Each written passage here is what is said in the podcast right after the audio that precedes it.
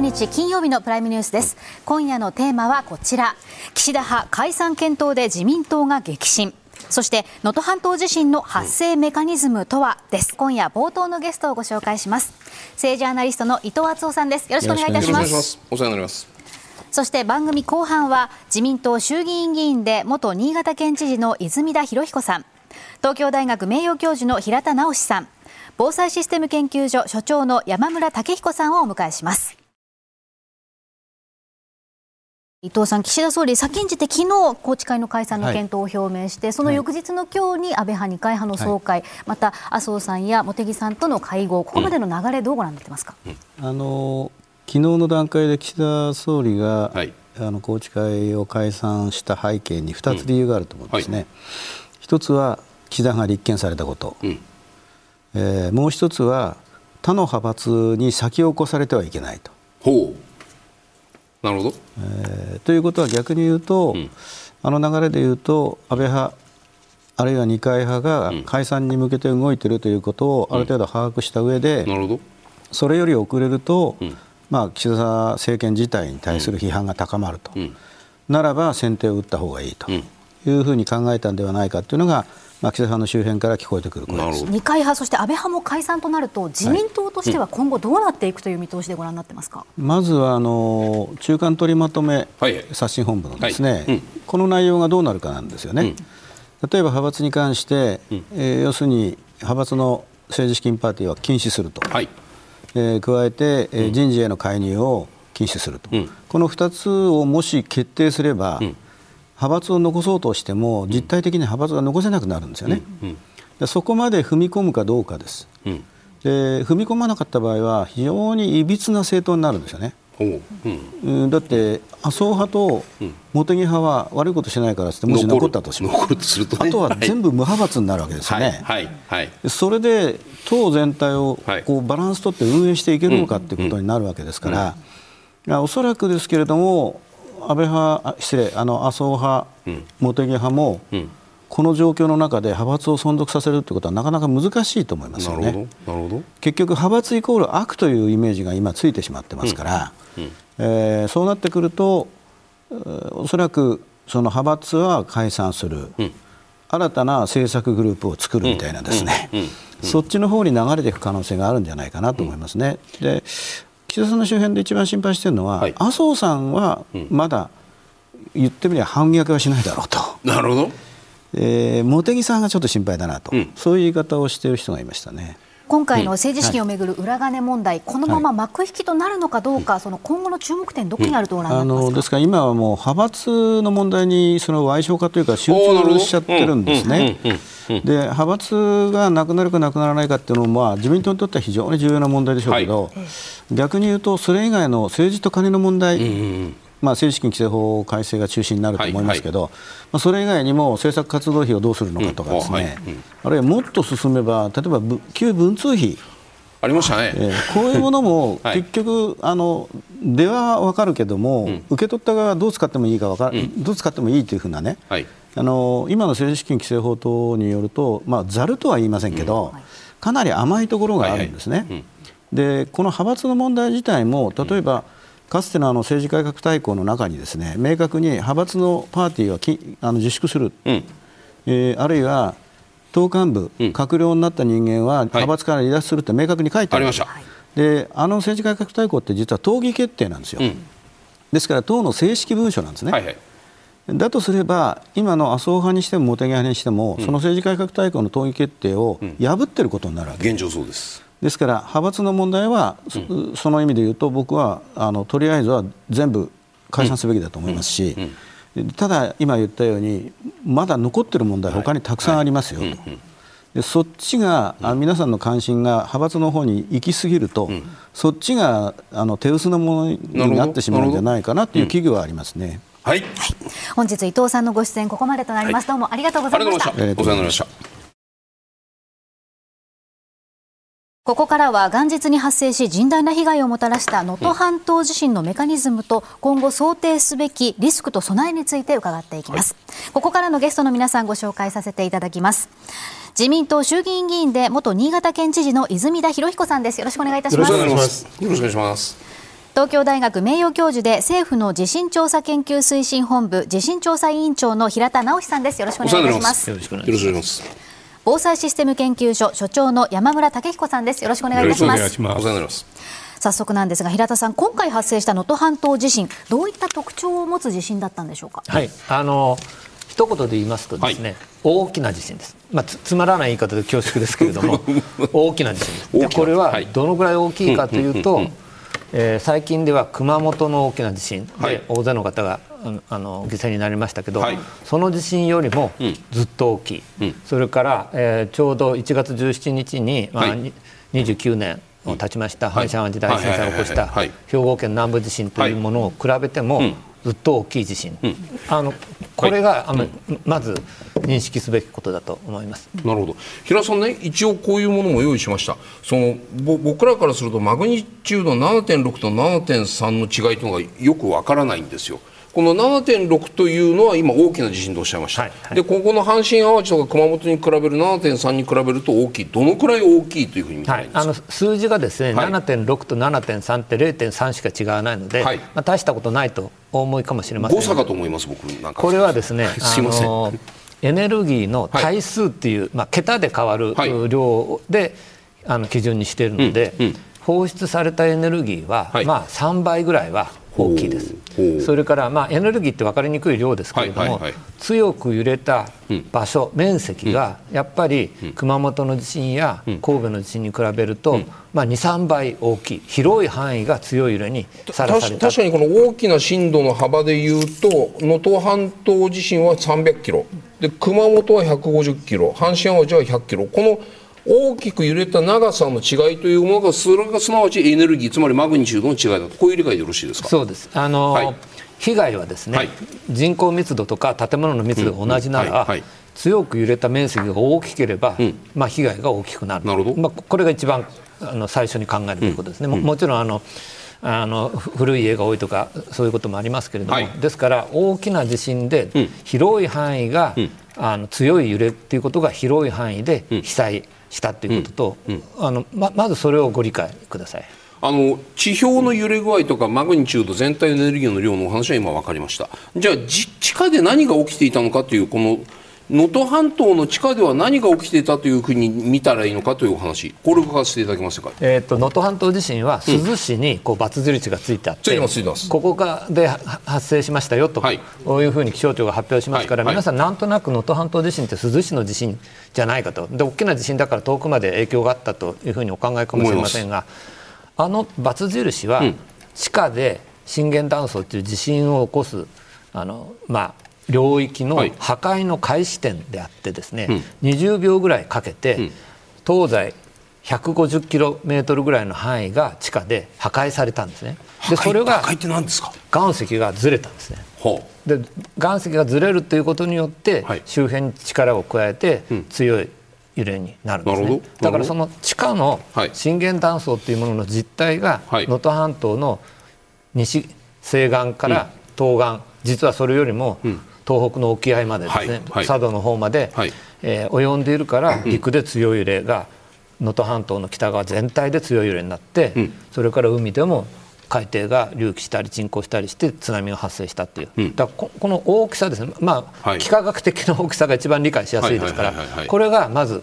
最初に理解すべきことです。うんその上でよくこう新聞とかで、まあ、この地図もそうなんですけど能登半島の地下には流体があってっていうこの流体って何でこれがもう流体があることによって何が起きたんですかってここはいかがですか、うん、まずその前にですね、はいはいはい、この流体の話をするのはなぜするかというとですね能登、はい、半島は実は正月から地震があるだけではなくてですね、はい、2020年の暮れ頃から、まあ、もっとちゃんと言うと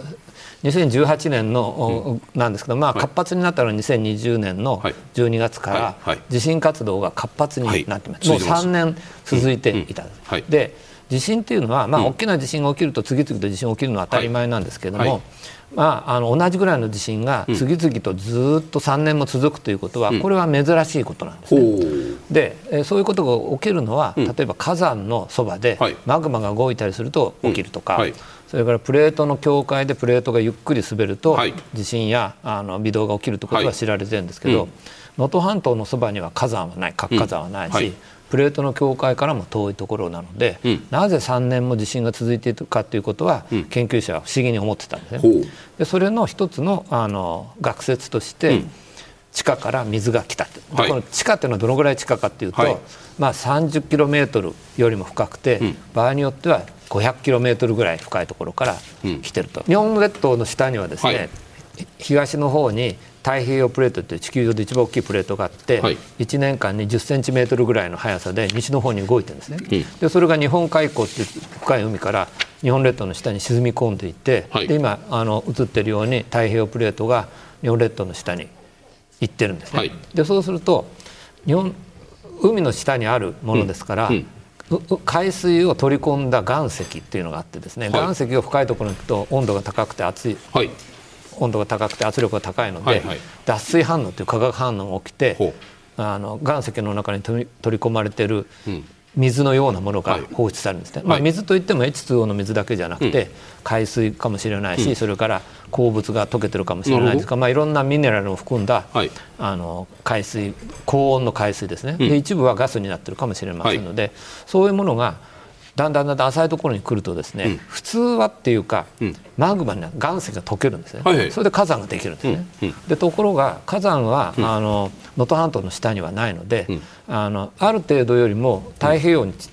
側に近いところでは火山ができるんだけれども能登、はい、半島は火山はできずにつまり岩石は溶かさずに水だけが上に上がってきてしまうってそういう考え方があります。なんで火山にならないで水のままで上がってくるのかってそれは難しいですね。ごめんなさい。すいません。それはすごくだんだんなんかあなんか迷路に入っていくので大変なこと科学の議論ならいくらでもしますけどいやいやいやこれこれ30秒ぐらいでご説明いただきわかりました。あのね 岩石が溶けるには温度が高くないと溶けないんですね、はいはいはい、ところが深いところにあるんだけれども、はい。南の方からフィリピン海プレートっていうのが来てて、ね、邪魔して温度を低くしてるんですね。今考えたわけではないですよ。そういうふうにそんなふうに思ってないから大丈夫。そうするとこの流体がすごく下に溜まってるかもしれないっていう地域はこの能登のほかにも日本の付近でたくさん考えられるんですか？うんそれはむずそれもまた難しい質問をしますね、あの火山はあるところ決まってるんですね、うん、あの火山列っていうのが。あるんですね。でですけどこういう、えー、長い間地震活動が続いている領域がこう、線状にあるわけではないので、はい。はいあのすぐに思い浮かぶのは、うん、あの松代地震っていうのがあの1960年代にあってですね、はい、長い間、うん。はい、地震活動が続いていて、はい、最後にですね、水が噴き出したんですね井戸から。でこれは水が噴き出したんでまさに水があったんでこの地震は起きてたっていうことが。松代って長野？長野ですね長野の。吹き出すんですか？吹き出すってだって井戸水がこう。300キロとか500キロにある水がだんだん上がって最後地表まで届いたってこういう話ですか？だから松代の水が、えーと、その300キロから来たかどうかこれは分からない。です。だでも少なくとも雨水ではないです、はい、あの染み込んだ水ではなくて地下から来た水であるということはあの温泉の化学分析をすると、化学分析をすると、そういうことがそうするとその地震の原因となったその水が最後にピュッと吹き出した時点で松代地震はピークアウトして沈静化していったと。いうこと？でまあそうですね。そうなんです松代地震の時はね。ここここここでまだ水吹き出してないですよね。吹き出してないです。ということはまだ続くってことですか？それはわからないです。それは誰にもわかりません泉田さん、はい、ここまでの話どう聞きになりました？あの日本海側の地震って浅いんですよ比較的、震源地が、うん、でそれでいて、うん、あのエネルギーが大きいと、うん、あの今回のですね、えーと、全開家屋がやたら多いっていう、はい。のを実感してるんですけども、ね。はい、それは浅いところで強力なエネルギーが放出をされるとやっぱりそうなるんだろうな、無論ねあの住宅があの新しく建て替えがされてっていうところもあるんだけども、はいはいはい、あのやっぱり地震としてはものすごく大きいのが来たなっていうのを、うん、今回のお話改めて確認させていただきました。山村さんどう気になりますか？そうですね。あの平田先生が、はい、あの水が噴き出すというところが松代、はい、あの松代地震の時にはどなたかの先生が水噴火っていう話をしたことがあるんですけども、まあ、それそれは非常に分かりやすいなってその時は思って、で今度はあの能登でで群発が起きた時に何何度か現地行ってるんですね、ただし能登の人からすると、うん、これだけ群発が少しずつ起きてるんだから、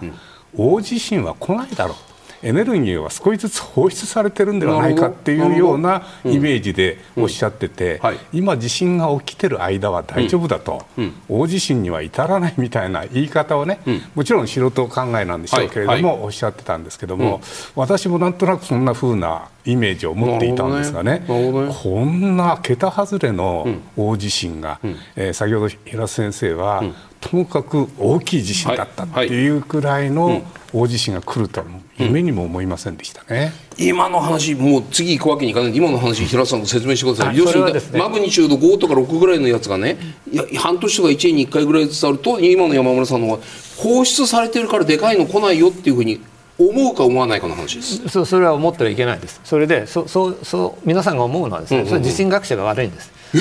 震学者が その群発地震があると、まあそれなりの大きさの地震はマグニチュード 5. 点いくつの地震は起きるけども、そんな大きい地震は起きないって、まあ、そういうことを平気で言う地震学者が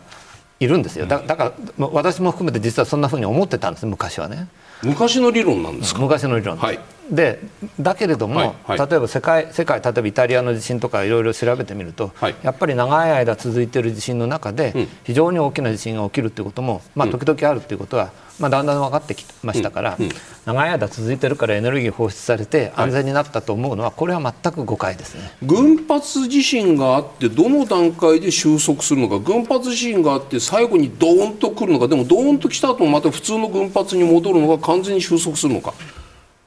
見極めのルールを。それも難しいですね。これは去年のゴールデンウィーク5月5日にマグニチュード6.5の地震があった時にそこで6.5で打ち止めかっていう説もあったんです、そういうことを考えた人も、とい。うか私も思った思いたかったんですね。こうもう今までずっと3年、2年半ひどいことがあったから。でもまた起きたわけですね、だから7.6が打ち止めになると私も思いたいですけれどもそれはわからないです。7.6じゃないか6ぐらいはもう起きてる、うん、9日1月9日にも6.1があの佐渡の近いところで起きてるし、だから6ぐらいの地震が起きることはまあ大いに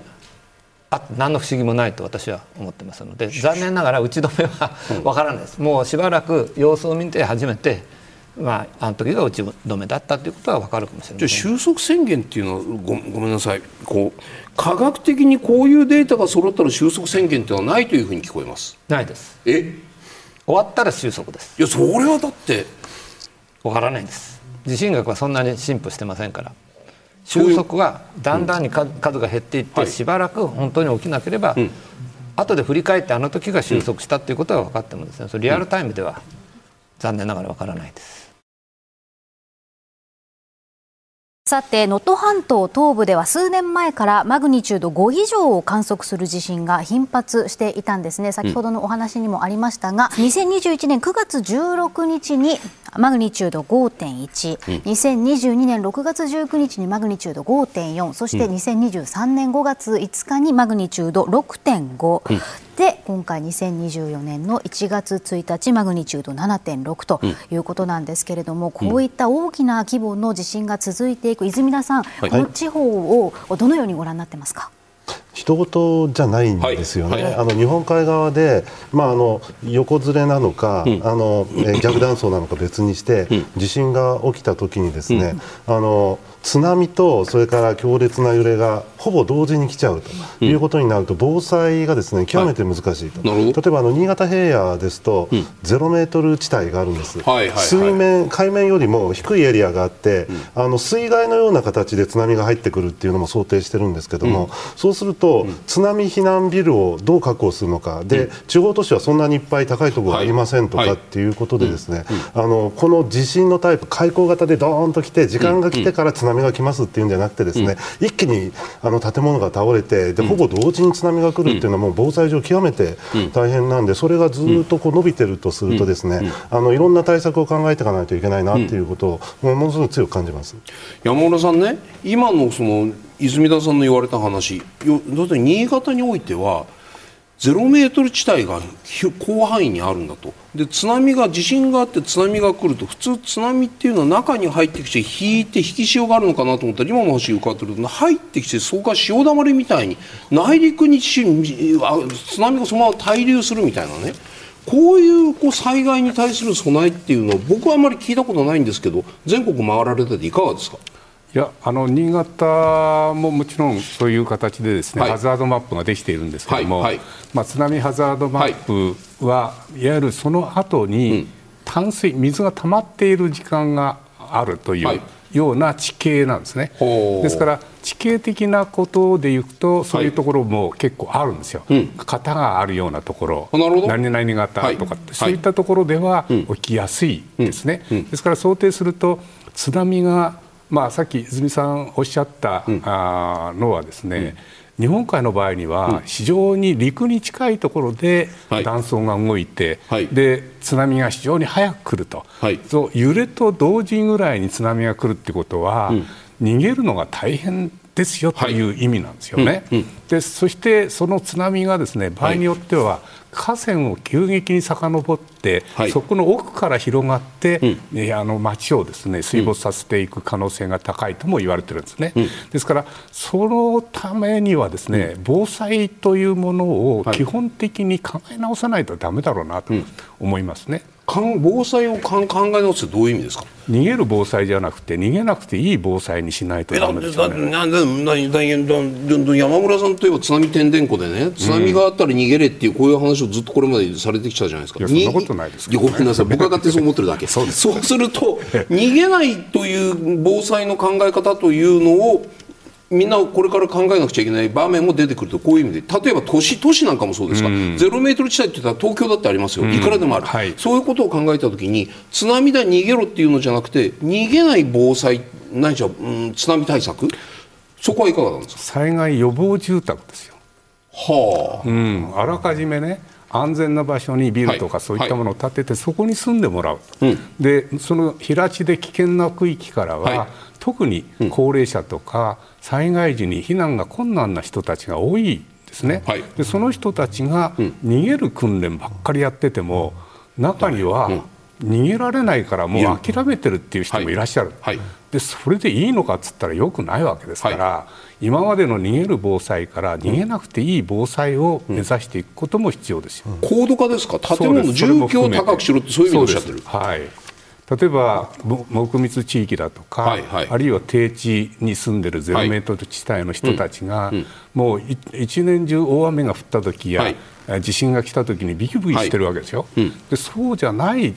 ところをね、うん、まあ、スマートシティのような形でですね、はい、安全な場所に住んでもらえるような施策っていうのもこれは要するに100年計画になるか分かりませんけれども、うんうん、そういう目指していくものをしっかりと見据えていく時代に来たんではないかなと思いますね。はいはい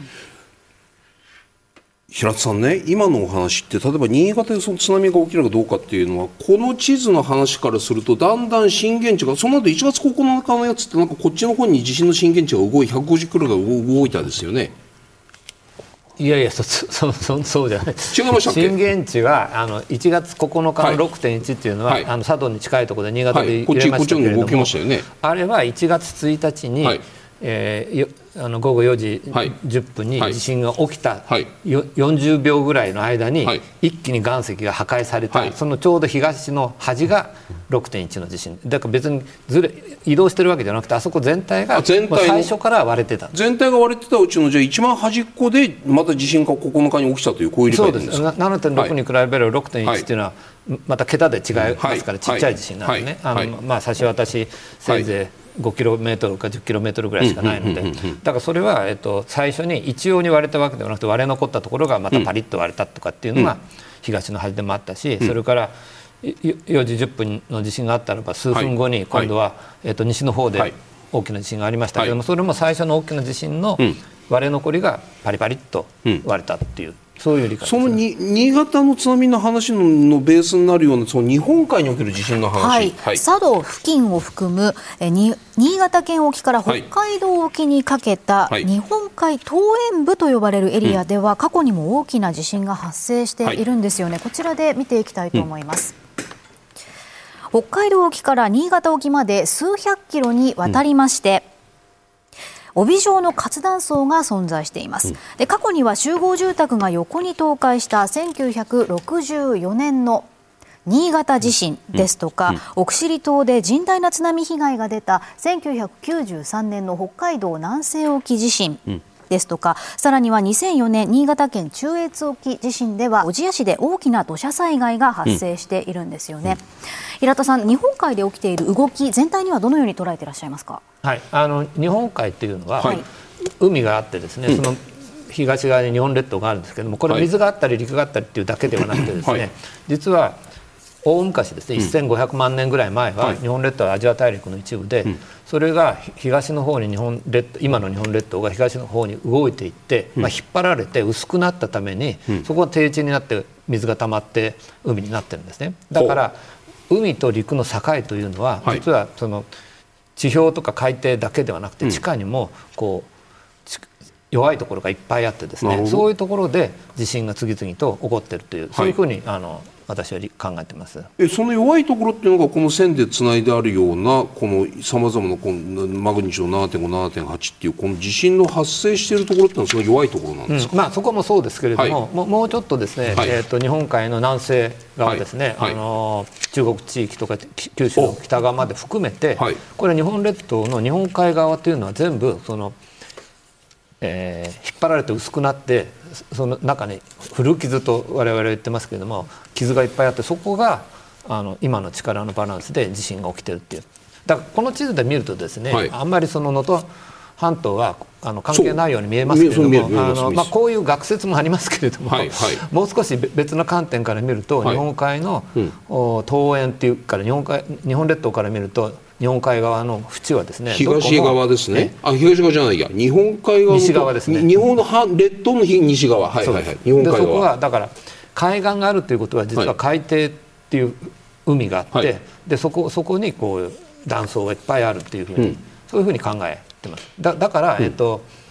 能登半島で地震が起きたりそれから、はい、あ佐渡に近いところで起きたり新潟で起きたり、うん、でまあ、それがあの一部プレートの境界だっていうそういう考えもあるので、まあ、時々こういう絵が出てきてですね、はい、点々で書いてあるところが、はい、太平洋プレートとユーラシアプレートの境界だっていうそういう説明をすることもあるんですけど、まあ、それよりは日本海に面している部分に、うん、まあ、日本列島ができた時の古傷弱線があってですね、そこに力が加わることによって地震が次々と起きているというふうに、まあ、そういうふうに考えることもできると思います。あの後で、まあ、ざくっとしもちゃんとしたお話を伺いますけど今のお話を伺ってるとこの辺りに弱点があるという意味ですよね、まあ、ももっと陸に近いところね。もっと陸に近いとこ。ろ海岸沿いにある。一方でも僕らが普通地震っていうとこの辺ばっかり気にしますよそれはそれ僕らメディアの目の付けどころが間違ってるのか、うん、あのその専門家の皆さんのその警鐘の鳴らし方が偏ってるのかっていうここの部分で、うん、ますか？両方あります、両方ありますけどももちろん、はい、一番地震が起きやすいのは太平洋側ですから日本海溝とかそれは間違いない。南海トラフがあの一番現に地震がたくさん起きてるし、はい、大きな地震も起きてますからそれは間違いないです。はい。でもそれだけではなくて、うん、まあ、はっきり言って日本中どこでも地震のリスクはあると思うべきで、うんまあ、理由はいろいろあるんですけれども、はい、日本海に面したところ海岸縁は、はい、特にその日本列島ができたっていうその地質の歴史に由来したような地震の起きる理由がいっぱいあって、うん、でさらに、うん、さっきから議論になってる、はい、あの地下の非常に深いところから水が上がってきたりとか,、なんかそういう原因も加味して、あの能登石川県能登地方では地震活動がずっと続いていたと。まあ、そうご理解ください。山村さんはこの日本海側と太平洋側の地震の危険度の違いみたいなもの、うん、どいろいろ講演とかされる中でどんなふうに説明をされてるんですか？私はあの、日本全国、はい、安全な場所はないなと地震に対して思っていまして、はあは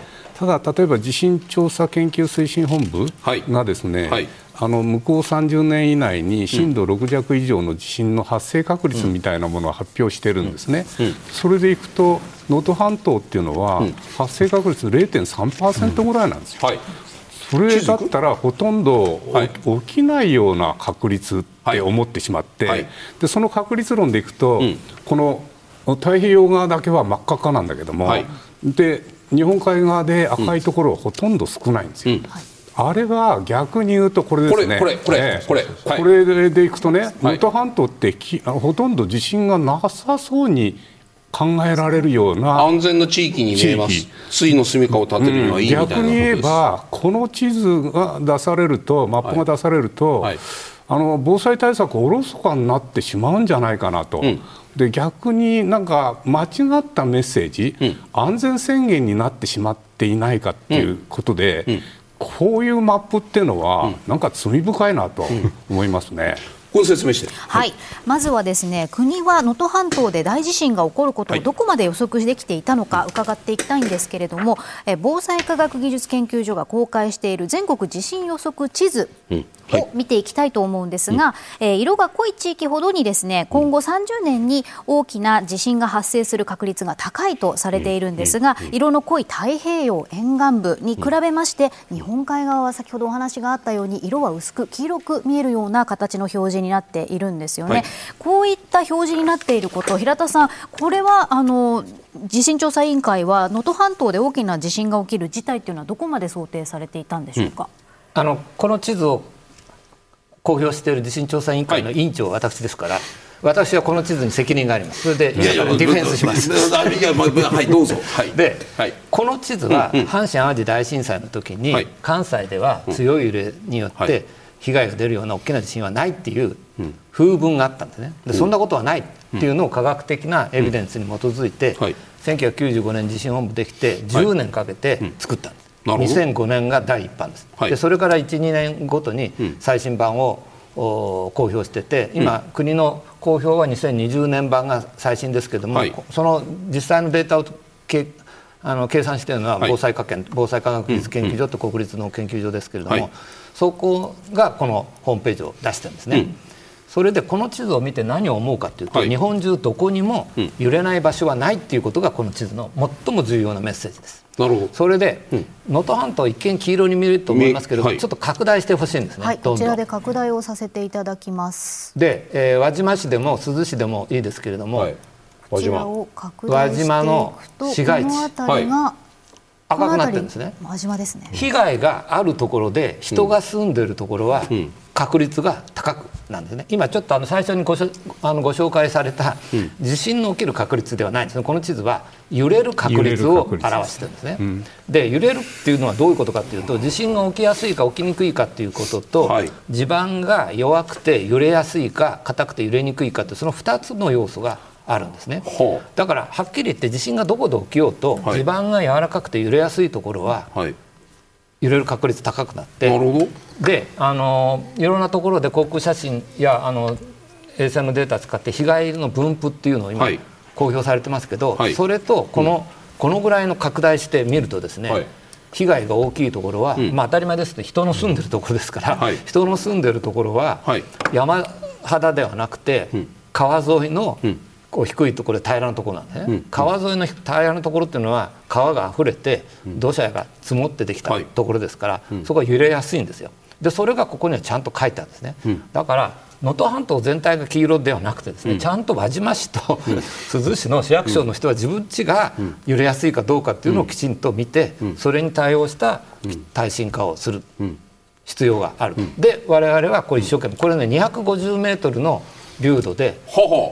日本中全部できてるわけですよ。あ一マス250で作ってるんですか？です。はいはいはい。でこれでも足りないという考え、100メートル変わるとですね揺れだいぶ違いますから、はい、きちんとやらなければいけないということがありますけれども。しかしここに能登半島全体じゃないこの西側のところもですね川沿いが赤くなってるところは、あそこが、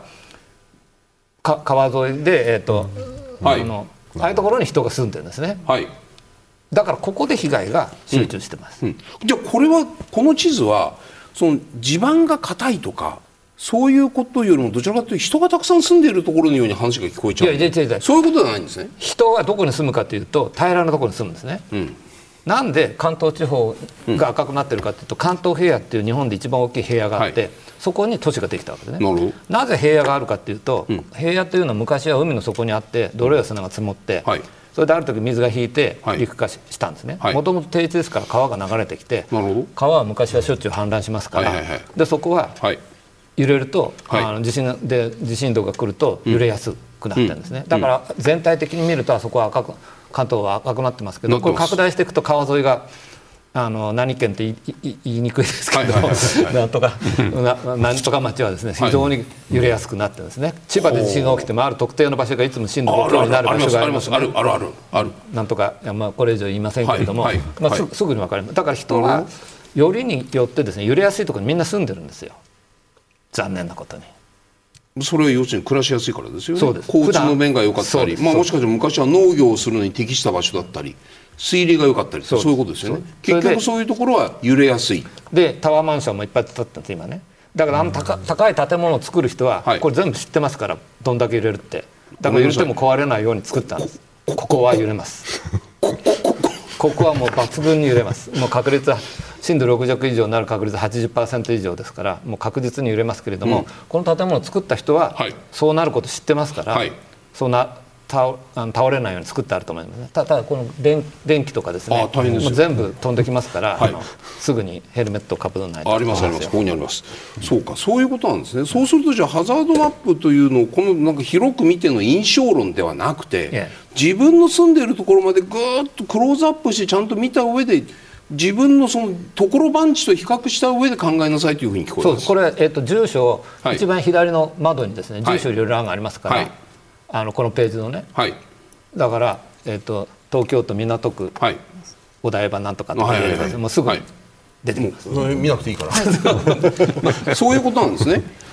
山村さん今みたいなお話になるとやはりこのハザードマップのこの見方みたいな話っていうのもねただこう全体のじゃあまあ全体黄色いから能登半島安心だよねっていう議論になるんで、うん、でもそこの部分でリテラシーというかいわゆる防災リテラシーですよ。そうですね。いかがですか問題点として。あのーはい全国揺れやすさマップ、あの表面のね、はいはい、えー、表土の揺れやすさマップっていうのがずっと発表されてきたんですけれども、それはこれとは違う話、まあ、それとは、まあ、うん、でもなんか似ているイメージがあります、まあ、感覚的には同じなんでしょうけど、はい、結果としてはね、はい、まあ、実際にその揺れやすさマップの通り揺れてるかどうかっていうのがですね、うんうん、えー、後から検証する必要はあると思うんですけども、まあ、あの今平田先生おっしゃったように、うん、地盤の悪いところは、どこで地震が起こっても揺れやすいっていうのは事実だと思うんですね。うん、でただこの今の能登半島の説明でいくとですね、はい、部分的には確かに赤いところあるんだけど、はい全体としてはなんか黄色の方が圧倒的多いような気がするんですね。ね。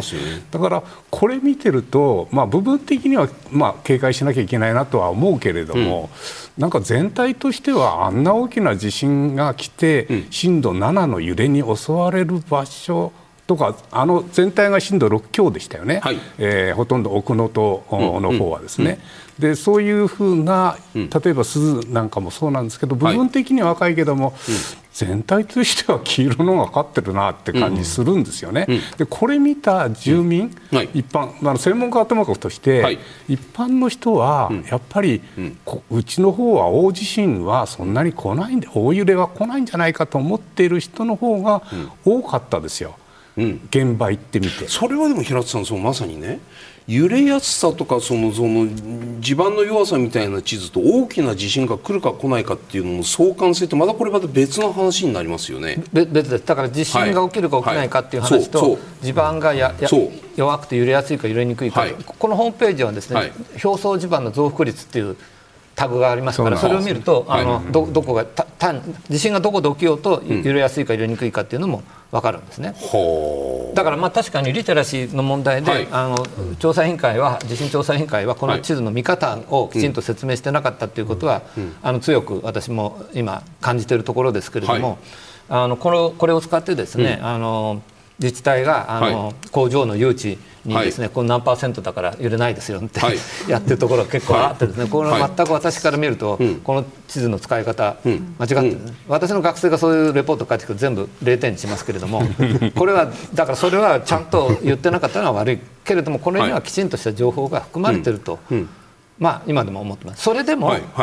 あのおっしゃる通りですね能登、半島が黄色になっていること自体は、あの残念なことだと思います。あのなぜかというとですね能登、半島ぐらいで震度あのマグニチュード6以上の地震という100年に数回56回は実は起きてるんですね。なるほど。でそういう情報をきちんと、あのお伝えすることは今後もっと重要になってくるかなと思います。そうすると、はい、あのどこでも揺れるんだってお話聞くとはちょっと怖いなという気持ちも率直に持ってしまうんですけれど、うん、揺れるっていうことを前提にした上で今のその日本の耐震技術みたいなものをしっかり搭載した建物を建てていれば、うん、しっかりそれは命を守れるというかそういったレベルには今技術的には達しているんですか？こうそういった基準を満たしたものの、うん、に、はい、建物に例えば住んでいたりすればある程度安心を得られるというかそこの辺はいかがですか？あの日本はですね建築基準法というのが、はい、で耐震基準というのが決められてますから、はい、ある基準を満たさないと、あのた家として売ることできない、売ったり買ったりできない、でそれは何度も改正されてきて、ひどい目に遭うことに建築基準法改正されてきた、うんうん、で一番大きな改正は1981年昭和56年、はい、これはです、ね、1978年に宮城県沖地震が起きて、はい、仙台で非常に被害があったので、建築基準法の耐震基準が強化されて、81年基準より前を旧耐震といって、81年基準より新しいのを新耐震と言ってたんですね。はいところが1995年の阪神・淡路大震災で、新耐震も半分くらい壊れたんですよ。なるほど。それでこの耐震基準では甘いということで、2000年に95年に地震があっていろいろ検討して2000年に法律が改正されて、2000年基準とができて、今の、今家を建てて売るためには2000年基準を満たしてなければ、一戸建ての住宅として売れないんですよ。だから今の新しい基準で建ってる建物は被害が少ないです、熊本地震の震度7年と益城町の木造家屋のを全部ね、建築学会や疾患調査って全部調べましたけれども、81年より前の建物は、ほとんど損傷って壊れてるんですね。でも2000年基準を満たしている建物は実は何か、何棟かは壊れてるんですけども、それはいろいろ施工が不十分であるとか、あの地盤が緩いとかいろいろあって、ねそういう理由があるので、基本的には今の2000年基準を満たしていれば、少なくとも命が失われることはないです。まあ、ただしですね、法律の基準は、えっと、人の命が助かるように作ってあるから、住み続けられるかどうかまた別なんですね。泉田さん、その新潟にの知事やられてた時とかのその例えば今のさっきの基準の話とかね、うんどういうふうにその県内の建築物に対する建築の規制の強化とかって実際体験されてどうだったんですか、えー、あのまずですね、はい、公共の建物を守らないといけないっていうところがあるので、はい、学校とか病院とか、まあ、警察もそうなんですけども、まあ、体育館も含めて、あの公共建物について優先的にですね、まず改修しました、すぐ補強する建て直すっていうことで、今ねもうほぼ終わってると思います、で問題なのはですね民間の方なんですよね、で特に後継者がいないとかあの補強するのにお金かかりすぎてもうここでいいやっていうような方々も含めて、あの安全な形で直すっていうのが難しいと、はい、若干ね自治体で補助金を作ったり、まあ、あの国もいろんな制度を作って、はい、えー、後押しはしてるんですけども、でもいざっていう時のために、さあ直そうっていうことになかなかならないと、えー、いうことでこっちはね道半ばだなっていう感じなんですよ。あとリテラシーはね、えー、例えばその県なんでその県立のこう学校とかね教育機関においての教育委員会との連携なんかもあってこの部分っていうのは地方自治体がかなり役割を果たせるかなと思いながらもまあ別にそんな細かくこの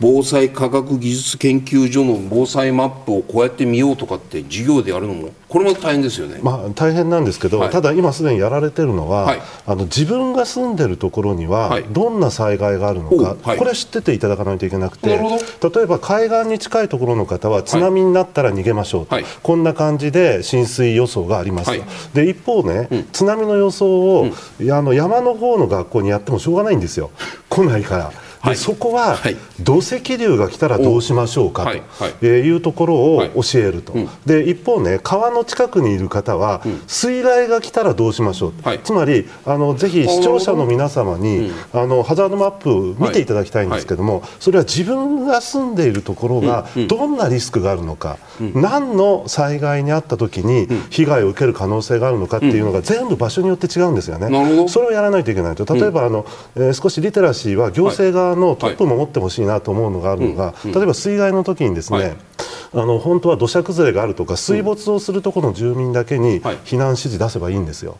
ところが全市避難指示出す人とかまだいるんですよね。なるほど、ね、だからハザードマップが頭に入ってないと、はい、あの水害があるからって言って高台に住んでるところも含めて避難指示って、はい。はい、これあの狼少年になっちゃうわけでしょ。なるほど。だからこれリテラシーはもうまさに小学校の時に、自分が住んでいる町にどういう危険があるのかっていうのをハザードマップで勉強してもらうと、うん、これに尽きるんだと思います。防災教育ですよ山村さん。ポイントは何ですか？うん。あの家ごとにリスクは違うってことなんですね、はい、今のハザードマップっていうのは地域ごとのハザードマップなんですね。で、はい、例えばあ2008年か9年にですね、はい、えー、オーストラリアで大きな山火事があったんですね、はい、で現地行って約200人ぐらい犠牲者が出てるんで、はい、多分メディアも、あるいは遺族も大騒ぎしてるだろうと思ったら、ほとんど何も言わない。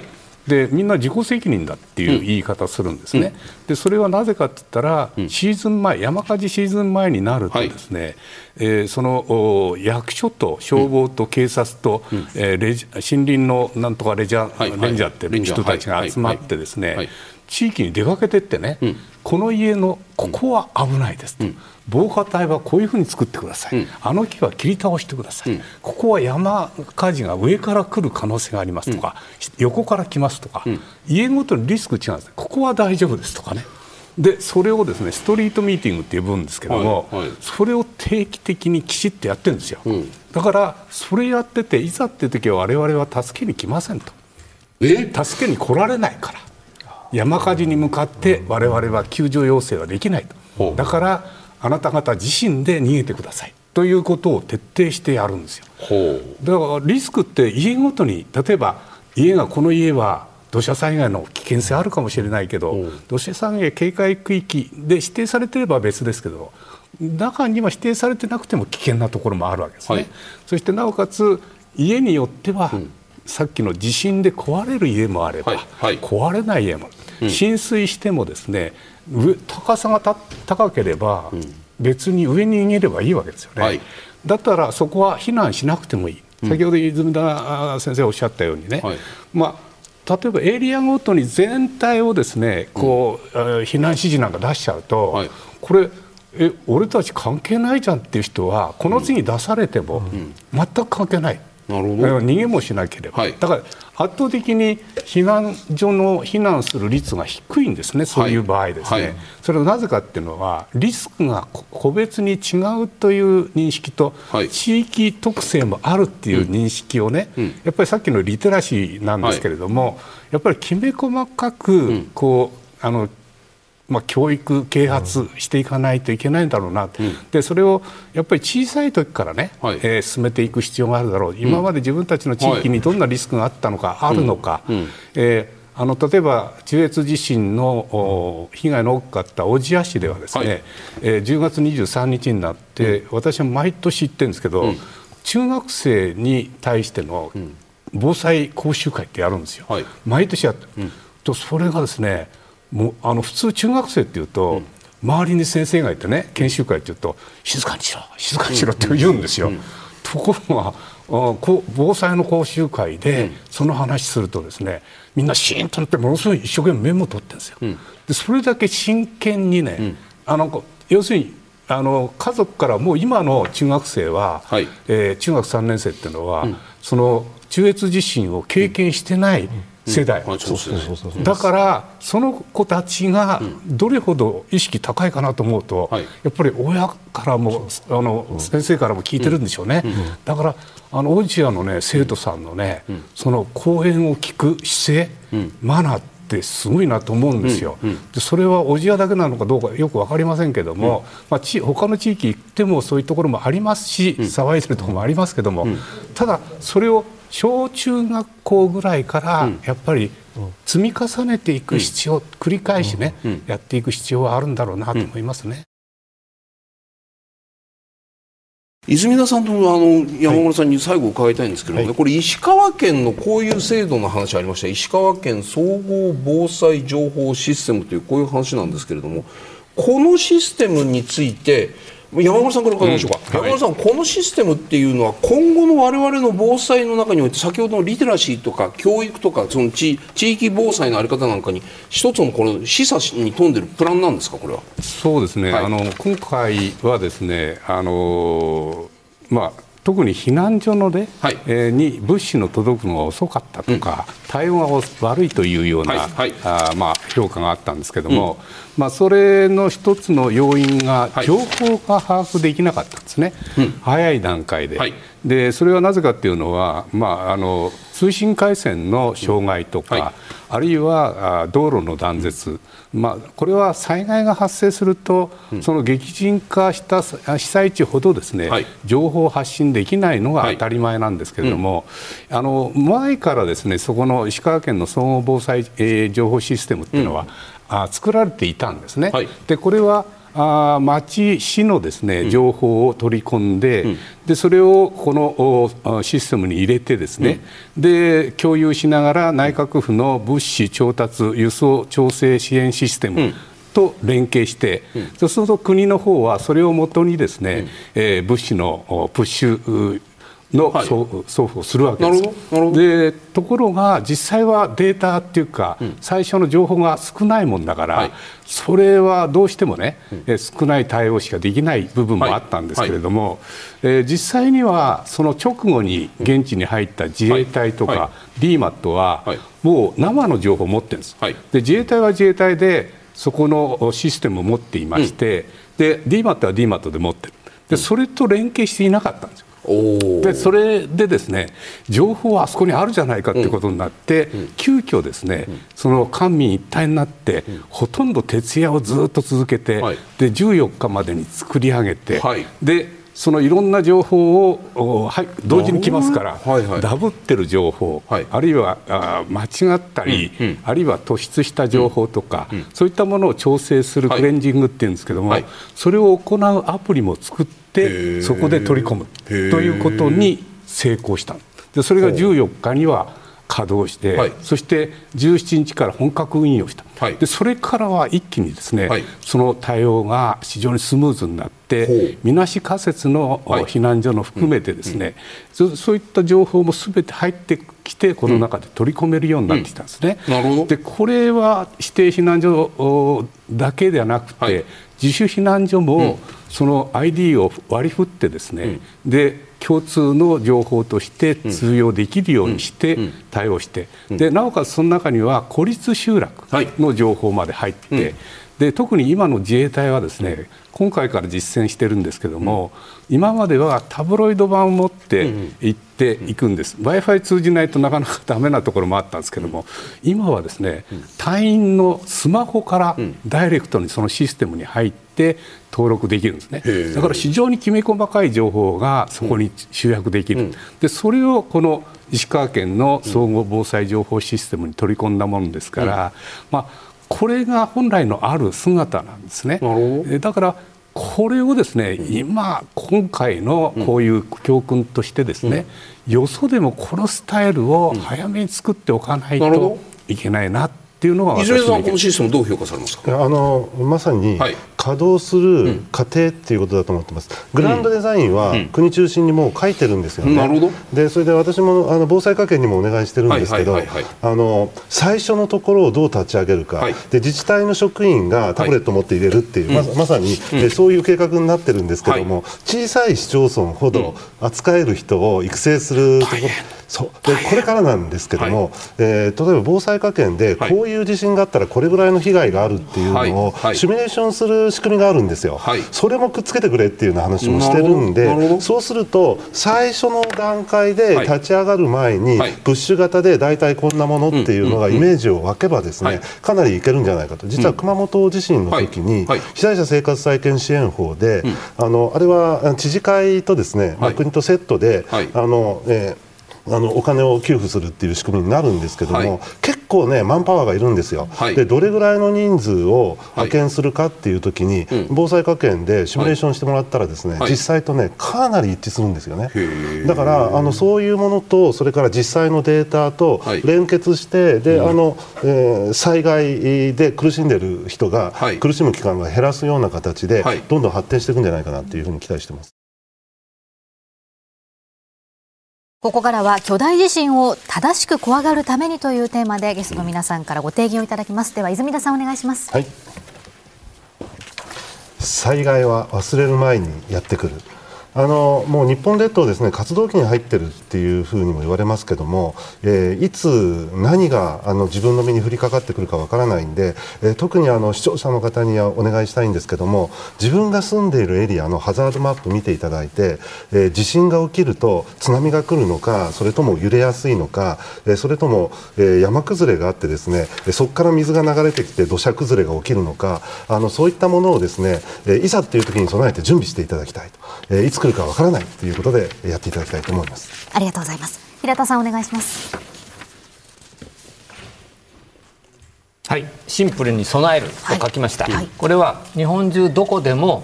能登で起きたこと熊本で起きたこと神戸で起きたこと